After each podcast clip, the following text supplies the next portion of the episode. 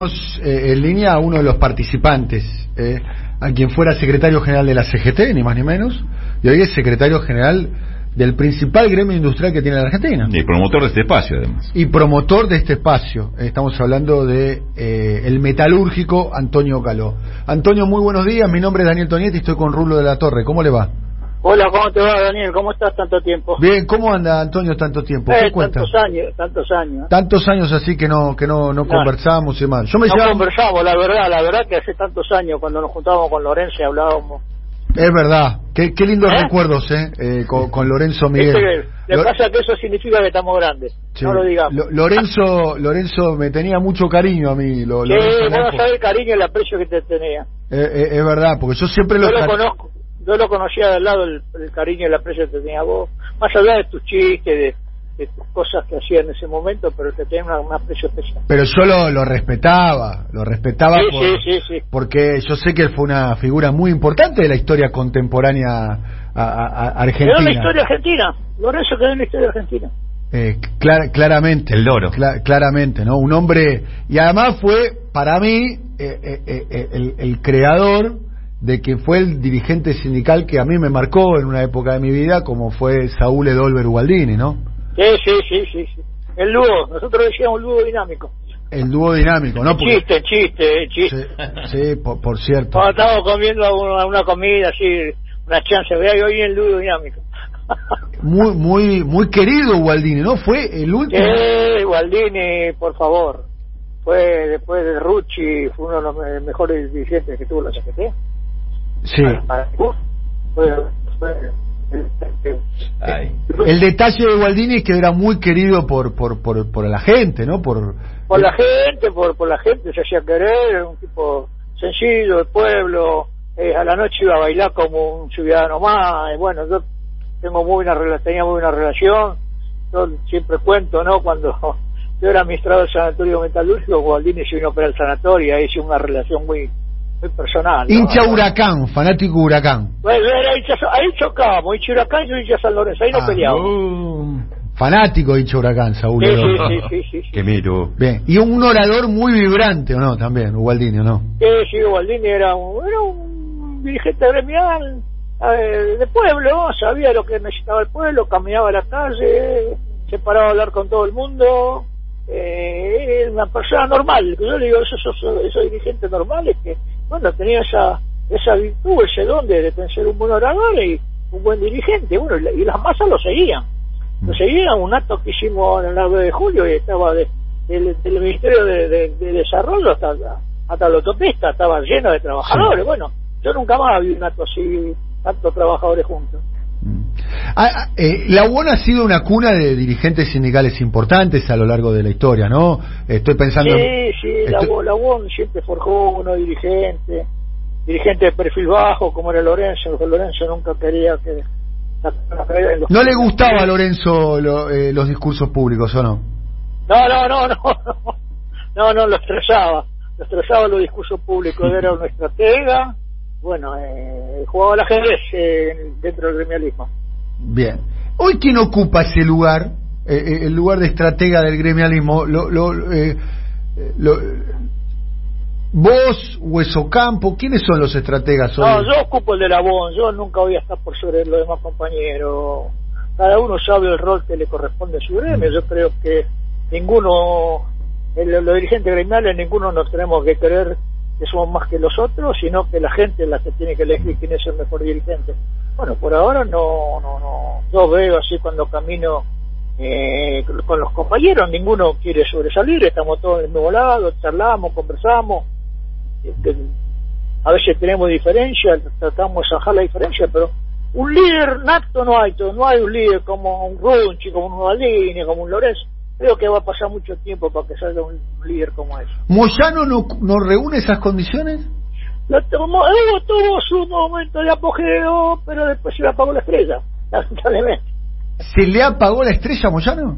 Sí, no, Moyano, ahora Moyano es como yo, ya, ya no estamos por retirar, Hugo es un flor de compañero, buen compañero. Cuando tuvo la CGT, puso, tuvo dos veces la CGT, también tuvo una CGT en contra de la, la otra CGT que era Bueno, por cada uno tiene su matices, pero Hugo ya, es, creo que Hugo hace mucho que no hablo con él, yo tengo el mayor respeto y un cariño especial. Y bueno, creo que se dedicó independiente, que le va más o menos. o sea, se le bajó la estrella. Eh... No, la estrella no, es que la estrella la tiene siempre. Yo dije en buen sentido de la palabra, no hay todo dirigente estrellado, no somos, bueno. Gualdini fue un estrellado, Rucci fue un estrellado, después lo demás, somos dirigentes gremiales que sobresalimos de, distinto, pero no estrellado. Estrellado, yo creo que esas dos personas fueron estrellados, como fue Bandor en su tiempo, Lorenzo, pero no hubo muchos más para para mi gusto, ¿eh? Mm. Para país, para otros no. ¿Sabe quién quién lo quién quién te quiere mucho, Antonio? Estamos hablando con Antonio Galó, que siempre habla muy bien de vos. Eh, Marcela, la hija de, de Bandor. Sí, una amiga, una amiga, una amiga. Los dos chicos, yo tengo eh, mayor los afectos con, los chicos. Yo sé, yo los lo, vi crecer. Yo cuando falleció Bandor, Marcela tenía seis años y Robbie tenía cinco meses. Y que yo de eso no me voy a olvidar nunca. Ese triste día cuando Élida estaba despidiendo el, cajón Sociedad Capital de su marido con Robbie en el brazo y, Marcelita al lado de ella. Bueno, esa foto la tengo grabada en mi cabeza. El momento de mayor gloria de, de, la UOM, eh, ¿cuántos afiliados llegó a tener, Antonio? Y casi, bueno, casi 800 mil, por eso 800, 900 mil. Por eso yo el otro día, ya que me hace la oportunidad, voy a tratar de hacer una charla yo le digo a, muchos compañeros que estamos reunidos, che, ¿no le gustaría que vuelva a ser la patria metalúrgica? Porque antes decía la patria metalúrgica con una chance, ¿no? Le decía la patria metalúrgica porque tenía muchos afiliados. Mm. Ojalá vuelva a ser la patria metalúrgica y tengamos la misma cantidad de afiliados que teníamos antes del tiempo. Señal que el país anda bien, la, industria anda bien. Ese es el, sentido que se le decía a la patria metalúrgica. Claro, eh, 900.000 afiliados. ¿Y cuántos tiene hoy, por ejemplo, la UOM? 220.000. 320.000. Sí, llegamos a tener con... Mirá, te voy a contar un poco la historia, ya que vos sos un amigo. Cuando falleció Lorenzo, 2004, 2002, la UOM estaba en concurso de acreedores, teníamos 60.000 afiliados y teníamos un concurso de acreedores de 200 millones de dólares. Cuando yo me hice cargo de la UOM, en el 2004 teníamos 60.000 afiliados, tuve que pagar el concurso, subió Néstor, Néstor me llamó, que era todavía candidato, y me dijo cariñosamente, bueno, si vos me acompañás, yo pongo en marcha nuevamente la metal mecánica, yo de eso no me olvido más.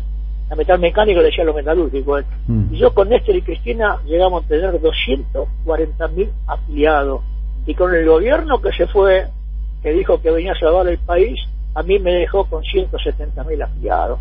Me cerró todas las empresas que hacían, eh, ensamblaban las nóbulas, computadoras, me dijo que eso era decisión tomada, una, una barbaridad. Yo tengo un toro de recuerdo de, de, Macri que se fue, ojalá que no vuelva nunca más, que ahora lo escucho que va por los canales de televisión a, hacer campaña, digo, no tiene vergüenza, no tiene vergüenza las cosas que dice con, con todo lo con, con, toda la, la, mecánica y la ruina que dejó el país. Eh, me dejó una deuda de 50 mil millones de dólares en un año.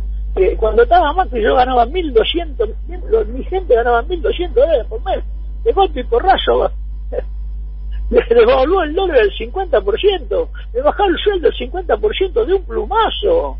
De un plumazo, eso no son cosas normales. ¿Me entendés? Cuando uno tiene, tiene un poco de bronca, ¿viste? Lo escucha hablar y no, pues tenemos que generar trabajo. Y si cerró toda la fábrica Hoy vas a hablar con, con los ministros de tenía Macri. Ministro de Industria, no, trae importado, no, trae importado, no fabricar. Acá no hay que, no que fabricar nada. Bueno, así quedamos. Preguntarle a los empresarios metalúrgicos, a también a ver cómo le fue con Macri, que capaz que ellos fueron unos, unos que lo votaron, ¿no? Estamos hablando con, Antonio Caló, secretario general de, de la UON. ¿Rulo? ¿Qué tal, Caló? ¿Cómo anda? Un eh, gusto. Quería preguntarle, y este, está haciendo la historia y, tiene mucho que ver la, historia política de este país y económica y lo que le pasa a la, a la metalmecánica, es cierto eso. Eh, ¿cómo, ¿Cómo está viendo este, este futuro inmediato y, esto que, que, han armado el Congreso de la Producción y el Trabajo, donde aparecen algunos planteos muy claros de un proyecto de desarrollo que tenga base en, la industria. ¿Qué, ¿Qué, posibilidades le ve a esto o, qué, cómo deberíamos leerlo este tipo de propuestas? Bueno, eso es una, propuesta sencilla. Nosotros eh, nosotros con el Ministerio de Industria, con, con, con, con Fernández de la cabeza, que es el presidente que da la directiva, ¿no? Bueno, nosotros hicimos con los demás gremios industriales, somos 30 gremios, conformamos CECIRA, que es la Confederación de Gremios Industriales, nos juntamos los 30 gremios, sin grieta, ahí pensamos todo igual, todos pensamos eh, eh, cómo, cómo ponemos en marcha la industria, cómo ponemos en marcha la fábrica, bueno, nos juntamos otro día y vos, si yo te digo que de enero de este año, el último año de, de, todo, de este último año, con la pandemia, con todos los problemas que hubo, los gremios crecimos sin, mil puestos de trabajo, y dice, no puede ser, bueno, yo te digo que crecimos sin mil puestos de trabajo. Por eso hicimos el Congreso de la Industria, invitamos, como vos decías, a algunos industriales, y pues, vamos a tratar de hacerlo en conjunto y que esto siga adelante. Nosotros, yo tengo el lema y creo que lo tenemos que tener todo. el país sale con producción y trabajo producción y trabajo, producción y trabajo, no, no, no hay otra fórmula, otra fórmula no hay. O hay trabajo, hay menos gente en la calle, hay menos planes, menos de todo. Si no hay trabajo, no hay solución. Y había un presidente que decía que haya paz. ¿Eh? Había un presidente que decía que tiene que haber trabajo. Para que haya país tiene que haber industria. Y nosotros con lo que estamos trabajando estamos fortaleciendo la industria que dice que el país va a ir adelante. ¿Qué papel? de Alberto Fernández, que Alberto Fernández es un buen el presidente que está llevando adelante todo todo este todo este, este, esta trama que hay con con esta maldita pandemia que no tenemos 110 mil argentinos que no están más que algunos familiares tuvieron que llorar y no pudieron verlo a lo mejor no pudieron verlo pero eh, a, pesar de todo eso la industria fue funcionando, lo que pasa es que quedaba tapado todo esto, quedaba tapado con la vacuna, con, con, la grieta que, que forman los, medios, ¿no? Pero la realidad de la calle, la realidad de la gente que eh, la industria está 100.000 trabajadores nuevos, 50 trabajadores, y va en vía de muchos más. Eh, yo en, en, el último año crecí 20.000 puestos de trabajo. Esmata creció, pusimos la ley automotor con Esmata, en la Esmata crecimos casi, entre los dos, la ley de automotor, casi 15.000 puestos de trabajo, con la autoparte, con las instituciones de importación, hicimos la ley para las importaciones, también poner la cosa importada, la, la autoparte para los coches tiene ese 50% argentino, eso no sale en ningún lado. No lo puedo leer eso. ¿eh? A propósito sobre, sobre la ley automotor, eh, ¿qué, papel está jugando eh, en esta articulación entre trabajadores de gremios industriales y cámaras empresarias? Julián Domínguez, Antonio. Julián Domínguez lo pusimos como al frente del grupo técnico, lo puso, eh, trabaja con SMATA, está al frente del grupo técnico, todos los gremios mandamos técnicos para que desarrollen la, la, la, la parte técnica de, de, la actividad. Mm. Yo puse mi técnico, eh, Mata puso su técnico, Estiria puso su técnico. Nosotros somos lo que hacemos la política, pero técnicamente tenemos que poner gente preparada para que nos desarrolle cómo podemos articular la ley. Y el, grupo técnico trabaja, el grupo técnico de los, de los gremios y el grupo técnico de los empresarios. Y, en, y, la mesa sectorial con, con el gobierno. Y las tres partes es donde vamos para adelante con este proyecto. ¿Qué, qué... el secretario de Industria, eh, Matías Pulpa y todo ese equipo, ¿no? Un equipo brillante, sabe mucho de, industria el equipo que tiene culpa. Eh, y, y está, están contemplando, esto, esto la, la, idea es que esto se plantee y se proyecte en leyes concretas, leyes específicas, así como fue la ley automotor, por, por ejemplo. Lo vamos a llevar, estamos haciendo la ley, lo vamos a llevar al Congreso. Ajá. El, Congreso se debata. otro tema más que quería, quería resaltar con el ministro de Educación, nos pusimos a trabajar codo a codo hace un año, y pues, nuevamente aquí en Argentina empezamos a, fabricar las NOU, se le entregaron 600.000 NOU a los, a los chicos que no tenían. Cuando Macri era Macri, me, me, le, fui a ver, me dije, che, mira, ¿cómo no vas a fabricar, a fabricar más NOU que los chicos se quedan sin eh, conectar igualdad? Acá, Antonio, yo, decisión tomada, no se fabricaba. Mirá qué desastre que hizo en esta pandemia si los chicos no tenían, tener las NOU para que los chicos pudieran estudiar. Eso fue lo que nos dejó el otro gobierno, que yo lo, sigo viendo que sale a la televisión y la verdad que ojalá que un día pueda estar un debate en este eh, Necesito estas cosas que, son personales, ¿no? Eh, estamos hablando con Antonio Caló, secretario general de, de, la UOM. Antonio, ¿qué, ¿qué opinas del debate público que se está dando a propósito del tema de los eh, planes sociales? Eh, muchos dicen los planes sociales son necesarios mientras no haya trabajo, pero lo que hay que tratar que eso tiene que ser en trabajo, la gente tiene que trabajar. El trabajo dignifica, decía Perón. La gente eh, la gente, la mente tiene que estar ocupada con un trabajo, no puede estar eh, sin ocuparse la mente del ser humano. Cuando la mente del ser humano está sin ocuparse puede pasar para cualquier lado, salta para cualquier lado, salta, ¿eh? la mente no tiene límite. Yo tengo un lema, ¿no? Y aún me, me lo compartí. La mente no tiene límite, si no, no puede ser que eh, un padre mate un hijo, un hijo mate a la madre, porque la mente se va para cualquier lado. Entonces los planes tienen que existir porque esa gente tiene que comer, no la puede dar sin comer. Porque la que la expulsó fue fue el, el, el mismo Estado expulsó la esta sin trabajo a esa gente. Por ese motivo, como te digo yo, que Macri dijo que había que tener todo importado. importado. Bueno, en ese gobierno de Macri quedaron 300.000 trabajadores. Y, y, y, la posibilidad de que los movimientos sociales y lo que se llaman los eh, trabajadores de la economía popular se sumen a la CGT? Mira, la CGT habría que cambiar el estatuto. La, la, la, CGT tiene un estatuto que para ser eh, para estar en la CGT tienen que tener, tener que ser un gremio confederado. Tiene que tener personalidad gremio.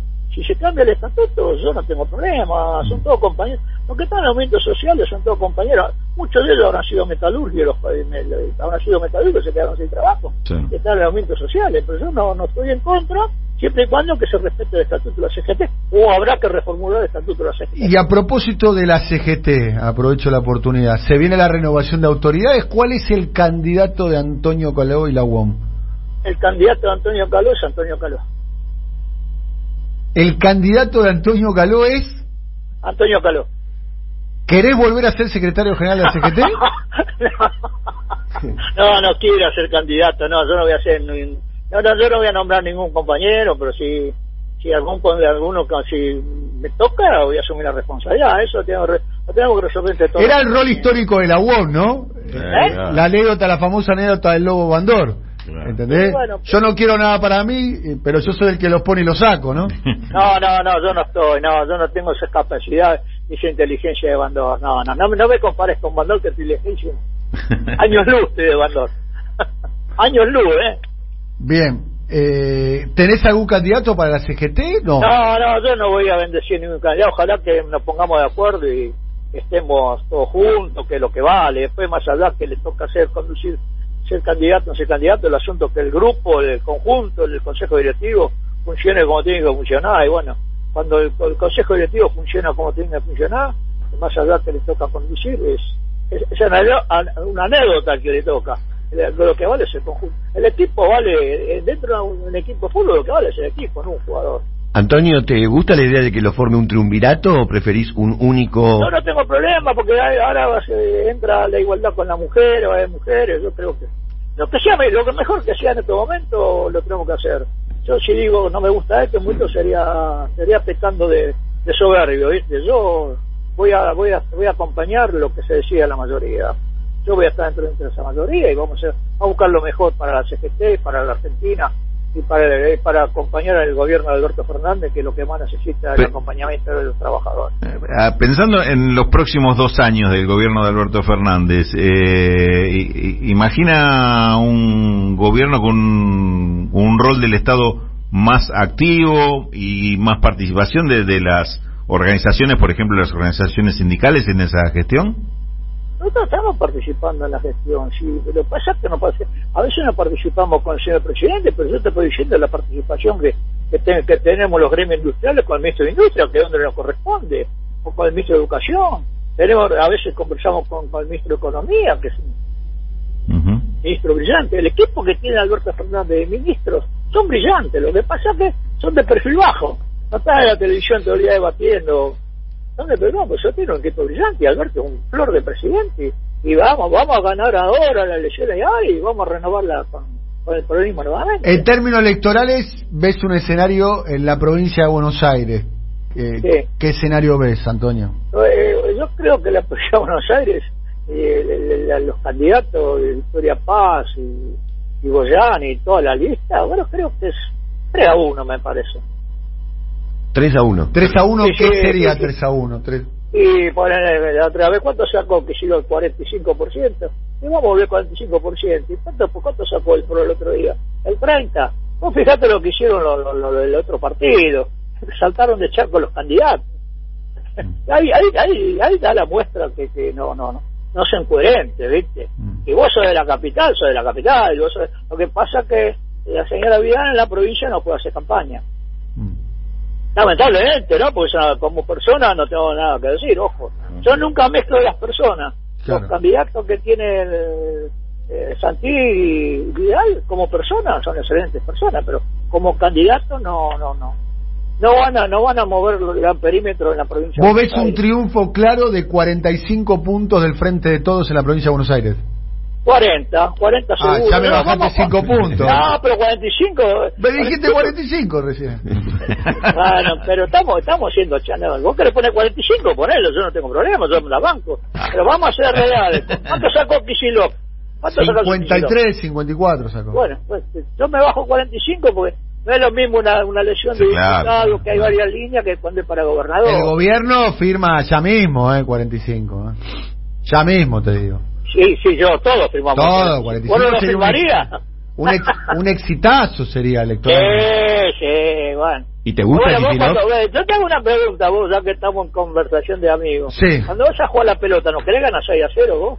Sí, me, sí, Sí, sí. bueno, después si sales 3 a 3, 4 a 3, y ganaste lo mismo. Yo lo que quiero ganar. Sí. ¿Y Kicillof te gusta o, o- o muy... Es un fenómeno, es un fenómeno. che. Yo lo conozco hace 20 años, es un fenómeno. 20 años? ¿De dónde lo conoces? Era un Sí, pibe. cuando era, lo conozco antes, cuando estudiaba. ¿En serio? ¿En serio? Eh, teníamos relación personal, pero Pero de... espectacular. Ah, mi- Sorprendente. ¿De dónde lo conoces a Kicillof hace 20 años? Eh, cuando fui ministro de, Industria, ministro de Economía, yo estaba en la Secretaría, una relación codo a codo. lo- lo- a veces hay cosas que no salen a la palestra y nunca van a salir. Las cosas que hemos arreglado entre los dos para que el país siga adelante. Sí. Las Bien. cosas que hemos, hemos arreglado. ¿Te parece un tipo piola de la política? Sí, sí, sí. Y vos fijate que fue a caminar a la provincia de Buenos Aires y los mató a los otros. Sí. Los mató. Sí. Antonio, eh, te, te voy a tirar una, una eh, hablando de fútbol, te voy a tirar una pelota un poco eh, Envenenada. Envenenada, un poco. A ver, Al ángulo, al ángulo, no, dale. a ver, a ver si la saca, a ver si la. Sos hincha de San Lorenzo, este, lo tiene ahí, ¿cómo se llama el arquero de San Lorenzo? Torrico. Torrico, el arquero que- de, de la, de la Copa Libertadores. Sí, La reforma que propone Cristina del sistema de salud. sí. Sí. Sí, hay que debatirlo, hay que poner arriba de la mesa, debatirlo. Lo bueno, lo bueno lo aceptamos y lo no lo discutiremos. Nunca, que nunca hay que negarse alguna reforma. Acá se reformó la Constitución y se debatió. Y bueno, después llegó un acuerdo y se reformó la Constitución. No, nunca hay que negarse a la reforma. Bueno, lo bueno lo vamos a ver y lo otro lo, lo, lo vamos a desechar. ¿Y con reforma Cristina cómo estás? ¿Te tomaste un, el té de frutilla de, de La Paz con Cristina? No, yo la- hace mucho que no la veo con esta pandemia, no nos pudimos juntar. Qué raro, porque ella ve mucha gente en la pandemia, ¿eh? Bueno, pero yo tengo mayor respeto de, de, de la señora, yo... ¿Sí? Eh, sí, tengo un respeto conmigo, se portó muy bien, yo con ella siempre la acompañé en los cuatro años, que había dos, la otra dos EGT tiraban piedras, yo le ponía el pecho, Pero también ella me, me hizo su reconocimiento, yo Sí. tengo yo tengo el honor, el honor como argentino, que fui a la asunción del Papa, eso no se olvida nunca más. ¿Te invitó ella? Y la señora me llevó en la delegación oficial. Bien. Eso no, eso no tiene precio para, para mí, para un católico. ¿Cuál es el ¿no? lugar de Cristina en la historia, ya que hablamos de tantos personajes de la Y historia, vos Antonio? fijate que hay una mujer que todavía no estaba el cupo femenino y sacó el 54% de los votos. Mirá, Perón sacó el 62 y ella sacó el 54. Mirá si tiene historia. ¿A Cristina hay que reconocerla ahora o hay que reconocerla con el paso del Y tiempo? ella- yo creo que ella tiene una trayectoria de, de que era joven y siempre tuvo su trayectoria, siempre tuvo una política que demostró que es una política que sabe conducir la política. Más allá con los matices que tienen las Mm. distintas personas, ¿no?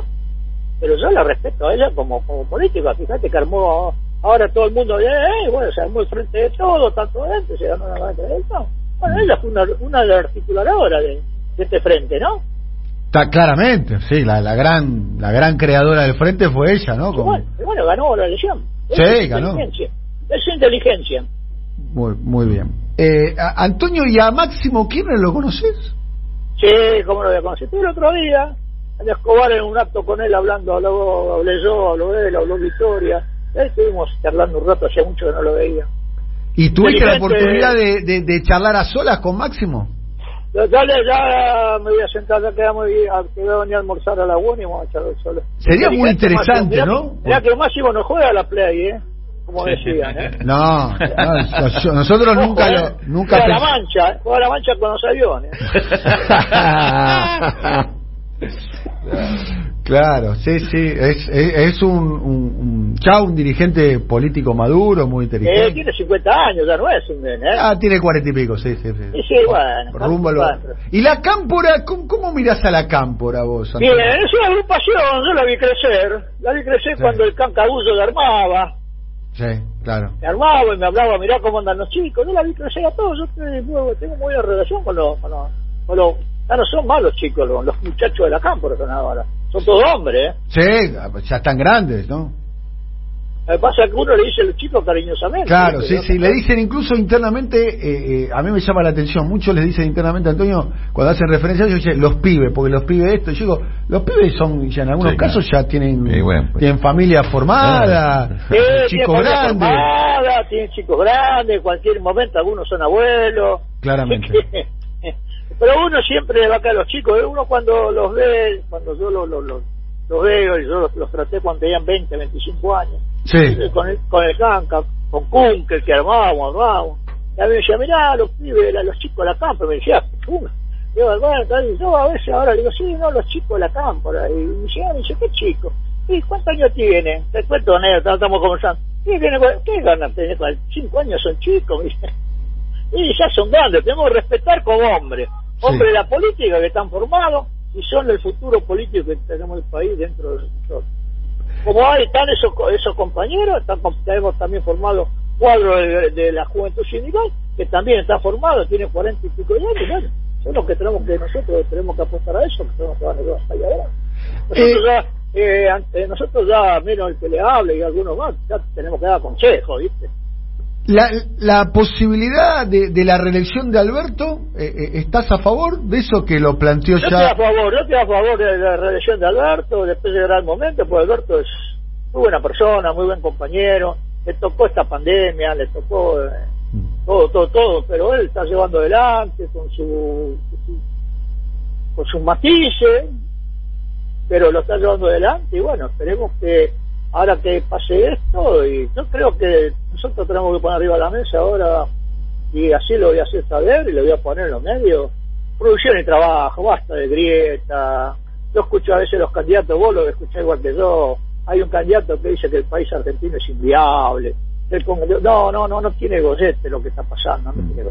En otros tiempos, en la época nuestra, eso, estos candidatos no podían hablar. Cuando había que hacerlo, cuando había que hacer los, los, los- los- las campañas, los mitines en las, estre- en las esquinas, hablar con la gente, no, no. Ahora los medios, viste, vos sabés cómo es esto, pariente. Según el periodista, la pregunta que le hace al, al invitado, lo hace lucir o lo, o lo pone colorado. O como hiciste vos ahí, que me, me, me- me pateaste una pelota al ángulo. Bien. Y, y, a ver, me tiraste un título en términos periodísticos. Eh, estás apoyando la reelección de Alberto. ¿Crees que... Sí, sí, sí, sí, Alberto, sí, sí, sí. ¿Y Kisilov también? Sí, sí, yo también. O sea, vos crees lo que piensan muchos, que hay que ir Pero- otro mandato de Kisilov y otro mandato de Alberto. Eh, Kicillof está haciendo una, una gobernación. Lo que pasa es que estamos en la grieta, pero él está trabajando, la Mm. trabaja, te atiende el teléfono, lo llamas, te atiende el teléfono, te contesta, los ministros que tiene él, los llamas, te atienden el teléfono. ¿Cómo te Los llevas con Augusto Costa? ¿Eh? Con Augusto Costa, que es el ministro de la producción. 10 puntos. 10 puntos. Bien. Con, con Culfa 10 puntos, con el ministro de Economía Alberto 10 puntos. Con el ministro, con, yo no tengo problemas personales con ninguno, son bueno, buena, buena gente que están trabajando en conjunto cuando tienen algún problema te llama, vos qué te parece, participamos, pusieron un montón de ventajas para las pymes, nosotros le damos las pymes, le dan préstamos, eh, eh, están, eh, el gobierno de la ciudad, el gobierno nacional, está poniendo plata para la capacitación, estamos buscando la igualdad de género eh, con la, en las fábricas.